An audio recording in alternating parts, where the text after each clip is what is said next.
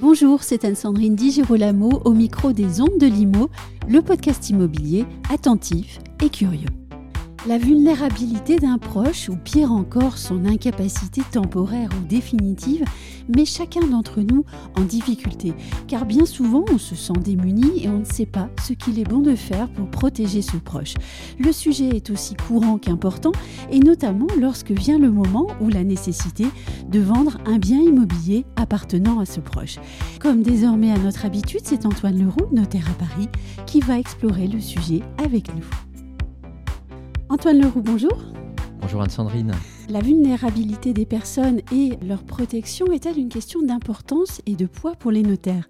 Effectivement, c'est un, sujet qui vient régulièrement euh, chatouiller nos dossiers, hein, qui bien souvent freine leur déroulement, soit parce que la procédure exige, euh, l'exige, ou soit par manque d'anticipation, euh, tout simplement le thème de la vulnérabilité et de la protection des personnes vulnérables est un sujet d'actualité qui préoccupe beaucoup de familles. Et tout naturellement, le notariat, à l'écoute des problématiques sociétales, s'empare régulièrement de cette question, hein, notamment lors euh, du 116e congrès des notaires qui s'est tenu en 2020. Et nous tentons, nous, euh, notaires, d'interpeller nos clients au quotidien dans nos offices sur les difficultés que peuvent poser une incapacité non prévue, subite et du coup subis. Nous essayons de les convaincre d'anticiper cette question de l'incapacité, euh, notamment en, préconisant le recours au mandat de, protection future. Oui, on va en parler un petit peu plus tard. En quoi la vulnérabilité ou l'incapacité peut éventuellement freiner le bon déroulement d'un dossier? Ben, je, vais tout simplement m'attacher à prendre le cas particulier des, ventes immobilières en partant d'un exemple simple. Hein. Euh, Monsieur Durand, 60 ans, s'inquiète pour sa mère. Il, est fils unique et s'occupe d'elle au quotidien. Il gère ses affaires. Il pensait que tout était simple depuis qu'il euh, avait mis en place une procuration générale lui permettant de gérer les affaires courantes de sa mère. D'ailleurs, il l'avait faite quelques années alors que sa maman avait encore euh, toute sa tête, sauf que Madame Durand, mère, ne peut plus rester seule à son domicile. Alors elle doit partir en, maison de retraite, hein, comme beaucoup de personnes, mhm. et disposant de peu d'épargne, il faut vendre l'appartement. Alors bien avisé, M. Durand euh, consulte son notaire préféré pour s'assurer du processus de mise en vente de l'appartement. Et son notaire euh, lui pose les bonnes questions, c'est-à-dire, Monsieur Durand, votre mère a-t-elle toute sa tête? Est-elle en possession de ses moyens? Et là? Et M. Durand répond que non, pas vraiment. C'est pour cela qu'il doit la mettre dans un établissement adapté. Deuxième question du notaire, avez-vous mis en place une mesure de protection? Et là, réponse de M. Durand, j'ai une procuration générale. Est-ce qu'on peut, grâce à la procuration générale, alors vendre le bien appartenant à une personne qui n'a plus toutes ses facultés? Eh bien non. Mm. car la procuration n'a cours qu'autant que le mandant, hein, c'est-à-dire celui qui a donné procuration, a toute sa capacité. Plus de capacité, plus de procuration. Le notaire est notamment en charge hein, donc de vérifier cette capacité des parties et il engage sa responsabilité sur cette question. Il va donc être particulièrement attentif à cette question de capacité. Alors ce monsieur ne peut pas se servir de la procuration. Qu'est-ce qu'il aurait dû ou pu prévoir? Et maintenant, à défaut d'avoir anticipé, qu'est-ce qu'il va pouvoir faire? Monsieur Durand et sa mère auraient dû, en complément de la procuration générale, signer un mandat de protection future établi par acte notarié. Le mandat de protection future est un outil formidable qui permet à une personne en pleine possession de ses moyens de désigner par avance la personne qui la représentera lorsqu'elle n'aura plus la capacité de pourvoir seule à ses intérêts. Et ce, soit de manière temporaire, soit de manière définitive. Il suffit alors pour le mandataire, pour activer le mandat de protection future, de se présenter au greffe du tribunal judiciaire du ressort du domicile et avec la copie authentique du mandat et un certificat d'un médecin expert qui constate l'état d'incapacité. Le mandataire ressort du tribunal investit des pouvoirs définis dans le mandat. Et je précise néanmoins que la vente du logement du protégé requiert toujours l'autorisation du juge dans le cadre d'un mandat de protection future. Effectivement, on sait qu'il est toujours bon d'anticiper, mais je repose la question, votre monsieur Durand n'avait rien prévu, alors qu'est-ce qu'il va pouvoir faire? Il a maintenant deux solutions. Soit lancer une mesure traditionnelle de mise sous tutelle ou de, mise sous curatelle renforcée, hein, suivant l'état de, sa maman, soit lancer une procédure d'habilitation familiale. La procédure d'habilitation familiale présente l'avantage d'être plus rapide que la procédure de mise sous tutelle ou de curatelle. L'habilitation familiale peut être générale, c'est-à-dire concerner aussi bien la gestion euh, courante et l'administration des biens de la personne protégée que les actes de disposition. Elle peut également être spéciale, c'est-à-dire ne concerner que certains actes particuliers. En ce qui concerne la vente du logement de la personne protégée, il faudra toujours l'autorisation spéciale du juge. Il convient donc de solliciter la vente du logement lors du dépôt de la requête aux fins d'habilitation.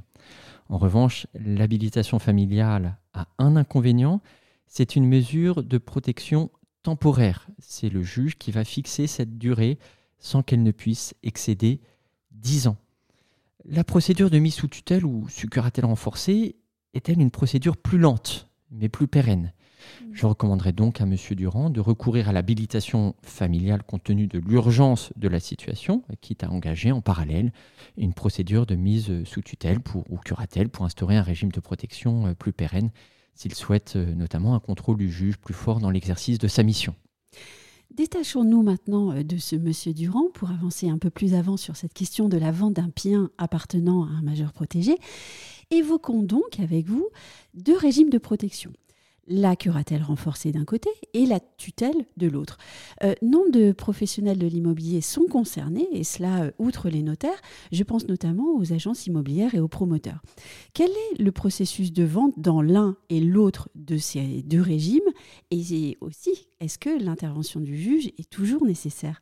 Alors bien sûr, je vais dissocier du coup les, deux régimes, hein, régime de curatelle et, la vente sous le régime de la tutelle. Sous le régime de la curatelle, la personne sous curatelle ne peut faire un acte de disposition avec l'assistance du curateur sans l'autorisation préalable du juge.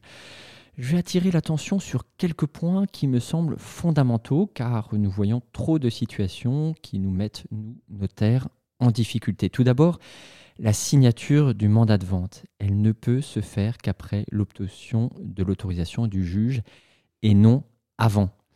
Par ailleurs, on ne peut pas signer une promesse de vente sous condition suspensive de l'autorisation du juge.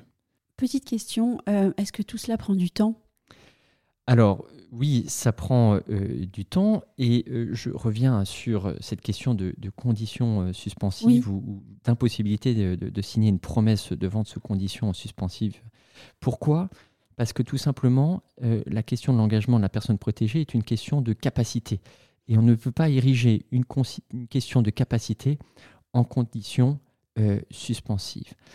Autre point fondamental que je voulais voir avec vous, c'est c'est la question de l'assistance du curateur. il faut, pour les professionnels d'immobilier, en avoir bien conscience. Qu'est-ce que l'assistance du curateur Cette mission d'assistance est une mission personnelle hein, du curateur et elle doit être concomitante. Cela signifie que le curateur doit signer le mandat de vente aux côtés de la personne protégée ce n'est pas possible d'envoyer le mandat de vente au curateur après avoir fait signer la personne sous curatelle. Cela ne répond pas aux critères de l'assistance personnelle et concomitante. Il en est de même pour la signature des actes de promesse de vente ou de vente ou tout simplement d'une procuration. Alors la question de la procuration, elle est, intéressante parce qu'elle revient euh, souvent. La personne sous curatelle peut-elle donner procuration à un tiers? Et la réponse est oui. Mais la personne protégée doit, au moment de signer la procuration, avoir l'assistance du curateur qui va également signer cette procuration. Il va exercer cette mission d'assistance à ce moment précis. Euh, et donc, euh, une fois que la procuration est signée, avec la, position des deux signatures, eh ben, le curateur n'a pas à signer la promesse de vente euh, ou l'acte de vente. Que se passe-t-il si le curateur ne peut pas être présent pour signer de manière concomitante avec le protégé? Est-ce qu'il peut lui-même donner procuration? C'est une question délicate car le curateur doit assurer sa mission personnellement. C'est l'article 469 du Code civil qui nous le rappelle. Il ne peut donc donner une procuration. Alors je vois deux solutions. La première, c'est tout simplement de demander au juge dans la requête, hein, aux fins mhm. d'autorisation de la vente, de désigner un mandataire ad hoc pour cette mission d'assistance particulière, ou bien tout simplement d'être autorisé à déléguer euh, spécialement ses pouvoirs.